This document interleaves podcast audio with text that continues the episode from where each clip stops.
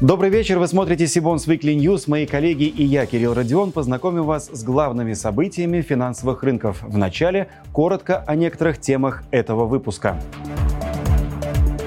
Электронные деньги вернут, а что ждет держателей облигаций? Продолжаем разбираться в ситуации с Киви. Не меньше двух российских эмитентов могут обязать получать больше одного кредитного рейтинга. Центробанк намерен взяться за IPO, что тревожит регулятора. Реальные инвестиции. В фокусе высокодоходные бонды. Теперь об этих и других новостях более подробно. Пожалуй, одним из самых громких событий на финансовом рынке прошлой недели стал отзыв лицензии у Киви банка, о котором мы рассказывали в предыдущем выпуске Сибонс Викли. Показательно, что до этого Центробанк почти полтора года не отзывал банковские лицензии. Да и в этот раз, казалось бы, решение коснулось далеко не самого крупного профучастника рынка. Банк занимал лишь 89 место в российской банковской системе. Тем не менее, по оценкам агентства по страхованию вкладов, только на электронных электронных кошельках Киви сейчас находится почти 4,5 миллиарда рублей, а количество кошельков превышает 9 миллионов. Кроме того, после отзыва лицензии у Киви банка проблемы с онлайн-оплатой некоторых услуг возникли у клиентов ряда других банков, которые использовали для обработки части платежей сервисов Киви. В структуре активов Киви присутствуют и другие сервисы, но 70% основного дохода приносили сервисы, связанные с платежной системой. Без них вопрос о дальнейшей судьбе компании встает очень остро, что не может не волновать держателей бумаг эмитента. Напомню, помимо акций на Мосбирже торгуются облигации Киви Финанс, SPV компании Киви, выпуск на 8,5 миллиардов рублей. В день отзыва лицензии эти бумаги упали более чем на 60% от стоимости номинала. К нам присоединяется Александр Рыбин, член Совета Ассоциации владельцев облигаций. Александр, приветствую вас. Здравствуйте, Кирилл. Многие аналитики скептически оценивают будущее Киви как публичной компании, а какие прогнозы делаете вы? Какие возможные сценарии, по вашему мнению, ждут владельцев бумаг этого эмитента? Ну, давайте разберемся сначала с бизнесом. У них забрали основной расчетный банк. А банк был основой их бизнеса. Они зарабатывали на остатках, которые лежали в этом банке, плюс банк обеспечивал расчеты. Сейчас его нет. А, смогут ли они найти а, другой банк с учетом негативной позиции ЦБ? Ну, это сложный вопрос. Это мы сейчас говорим про развитие бизнеса, как если бы компания продолжает бизнес. Есть второй вариант, э, что предположим, что компания все, ей кранты, мы хотим оценить, э, есть ли у них деньги, чтобы выплатить все это по облигациям. Прежде всего, я сейчас не хочу говорить про акции, меня мало интересует э, проблема акционеров, хватит ли у них денег на выплату по облигациям или нет, после того, как э, банк выплатит все своим вкладчикам. Ну, не знаю, надо погружаться, сложно предположить. Сейчас облигации торгуются по 50%. Мне кажется, это такой очень справедливая оценка, потому что никто толком не понимает, что происходит в этом Киеве. А, поэтому вот как с той блондинкой и динозавром 50 на 50.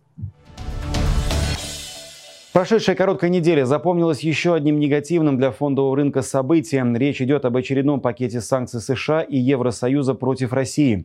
Причем основной негатив был скорее связан с ожиданием публикации санкционного пакета, чем с самим фактом этой публикации. Об этом, в частности, говорит коррекция российского рынка ценных бумаг в начале этой недели. Основные индексы резко подросли, как только исчезла неопределенность. Так стало понятно, что в новом 13-м пакете антироссийских санкций нет секторальных ограничений. В основном они персональные, против конкретных компаний и людей. Тем не менее, среди попавших в санкционный список есть и компании, активно присутствующие на публичных рынках капитала. Кроме того, в пакете прописаны вторичные санкции против компаний, которые помогают нашей стране обходить ранее введенные. Главный же вопрос связан с санкциями в отношении СПБ банка, расчетного депозитария СПБ биржи, из-за которых анонсированная ранее стратегия по разблокировке клиентских активов может оказаться неактуальной. С нами на прямой связи советник юридической компании ДНО Иван Сезин. Добрый вечер, Иван. Добрый вечер, Кирилл. Как вы считаете, на фоне новых санкций США план по разблокировке клиентских активов СПБ биржи серьезно затянется или вообще не будет реализован?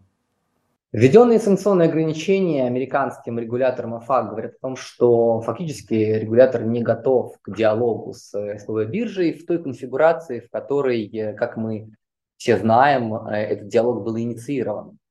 Одна из структур э, разблокировки, заявленная Мосбиржей, предполагала вывод активов через депозитарий биржи СПБ банк и вывод его из-под контроля СПБ биржи таким образом из-под э, действия санкционных ограничений. Поскольку сейчас мы видим, что банк непосредственно попал в список подсанкционных лиц, данная структура вы, вывода активов не представляется возможной. Таким образом, для э, инвесторов и для биржи стал вопрос о реструктуризации такого обращения. А одна из возможных структур а, это направление запроса на новую лицензию американскому санкционному регулятору на разблокировку активов. И дальше перед инвесторами, очевидно, будет выбор. Идти ли им в рамках э, общего запроса за лицензией от СПБ биржи, как, например, по аналогии с НРД, либо идти по индивидуальному треку э, в рамках индивидуальных обращений, которые, как показал опыт э, держателей через НРД в ряде случаев оказался более успешным. Банк России выступает за внедрение практики обязательного наличия у эмитентов рейтингов от двух различных агентств. Речь прежде всего идет о кредитных рейтингах компаний, выпускающих облигации. РБК уточняет, что распространить такую практику регулятор предлагает как минимум для первого и второго эшелонов. Это важная история, чтобы в условиях асимметричности информации у инвесторов было подкрепление со стороны как минимум двух рейтинговых агентств относительно оценки кредитоспособности компании. Конец цитаты. Также Центробанк намерен до конца года создать публичный рейтинговый репозитарий, то есть единое хранилище подробной информации о кредитных рейтингах компаний. Кроме того, регулятор считает необходимым внести изменения в действующее законодательство для внедрения неких непубличных рейтингов, о которых эмитенты будут обязаны сообщать только регулятору. Это позволит компаниям получать предварительную оценку своей деятельности без необходимости выносить вопрос на публичное обсуждение. В этом направлении ЦБ рассчитывает на поддержку Минфина и Госдумы. И еще одна новость, связанная с инициативами Банка России. Регулятор сообщил, что прорабатывает вопрос повышения качества раскрытия информации компаниями, акции которых впервые листингуются. ЦБ обратил внимание, что некоторые выходящие на биржу компании в последние годы не раскрывали в достаточной степени информацию о себе перед сделкой, порой даже не публиковали презентации для инвесторов. А инвесторы жалуются в Центробанк на слишком большое обеспечение по заявкам и непрозрачный механизм аллокации. Банк России заверил, что проведет анализ всех состоявшихся и планируемых сделок IPO и проработает возможные направления совершенствования регулирования публичных размещений ценных бумаг. В последнее время в сегменте высокодоходных облигаций сложилась аномальная ситуация. С притоком относительно крупных игроков за такие бумаги предлагается достаточно низкая премия за риск. При этом сами риски в условиях затянувшегося цикла высокой ключевой ставки едва ли стали ниже. Как грамотно в существующих реалиях вкладываться в ВДО и что нужно учитывать, чтобы аппетит к риску не обернулся полным отсутствием аппетита к инвестициям. Об этом в рубрике «Реальные инвестиции» расскажет управляющий директор Иволга Капитал Дмитрий Александров.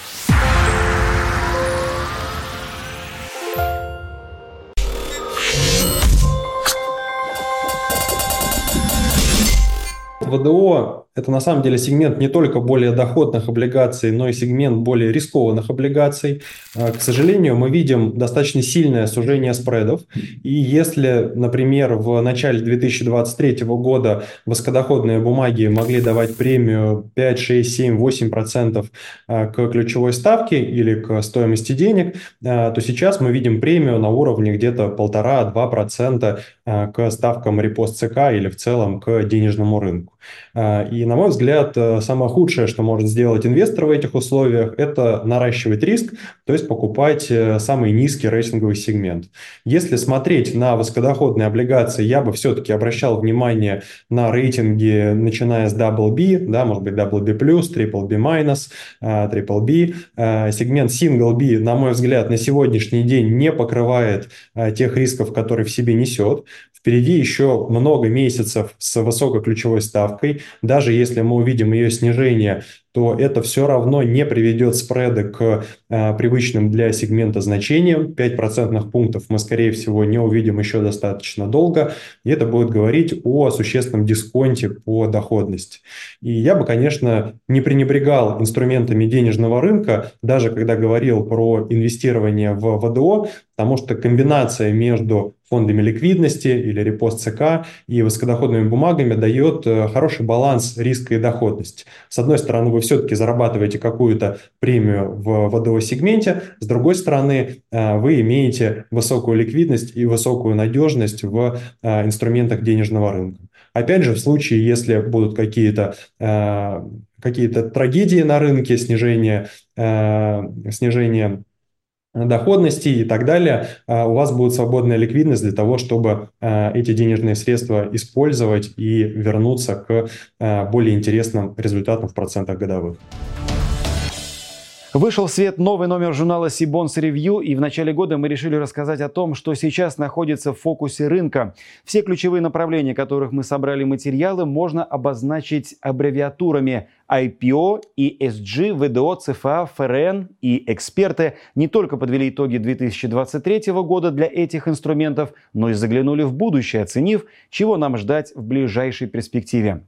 К нам присоединяется наша коллега, главный редактор Сибонс Ревью Анна Доронина. Аня, привет. Кирилл, привет. Какие еще интересные темы авторы затронули в новом выпуске журнала? Кроме уже упомянутых, у нас э, в этом номере собралось немало и других практикоориентированных статей, например, про инвестиции в бриллианты и про структурные продукты. В числе авторов э, и героев публикации этого номера такие известные на рынке финансисты, как э, Егор Сусин, Алексей Третьяков, Антон Табах, Александр Кудрин, Игорь Лаухин, Юлия Гончаренко и многие другие. Необычной в этом номере получилась рубрика «Бонстайл». Мы собрали в своем роде кулинарную книгу «Сибонс». Мы выпускали такую рубрику в первый раз и даже очень удивились, что на рынке был такой большой к ней интерес. Финансисты рассказали о своих фирменных рецептах, поделились фотографиями кулинарного процесса, а также историями, почему они полюбили готовить. Любые развитые рынки могут только мечтать о такой дивидендной доходности, как в России. Таким мнением поделился начальник аналитического отдела инвесткомпании Trust Олег Абелев в ходе онлайн-семинара «Сибонс», который состоялся 21 февраля. Он отметил, что российский фондовый рынок с точки зрения дивидендного фактора достаточно уникален, ведь 9 из 10 компаний, входящих в индекс Мосбиржи, с той или иной периодичностью выплачивают дивиденды. При этом средний размер выплачиваемых выплачиваемых дивидендов у компаний РФ выше, чем у компаний в других странах. Если посмотреть годовую дивидендную доходность в разных странах мира, как в развитых, так и в развивающихся рынках, то Россия здесь, как это ни странно, держит пальму первенства. И впервые на моей памяти более 20 компаний в базе расчета индекса Мосбиржи готовы показать див-доходность выше 10%, а некоторые компании типа Северстали и Сургута, Прев, даже выше 20%. Запись этого вебинара, а также еще двух прошедших на этой неделе с девелопером Брусника и нефтеперерабатывающим предприятием Славянск Эко уже доступны на нашем YouTube-канале. Ссылки вы найдете в описании к этому видео. Это все новости на сегодня. Чтобы не пропустить анонсы предстоящей конференции, онлайн-семинаров и новых выпусков Сибонс Викли, не забудьте подписаться на наш канал, также на телеграм-канал Сибонс. Я же прощаюсь с вами. До встречи в следующих выпусках.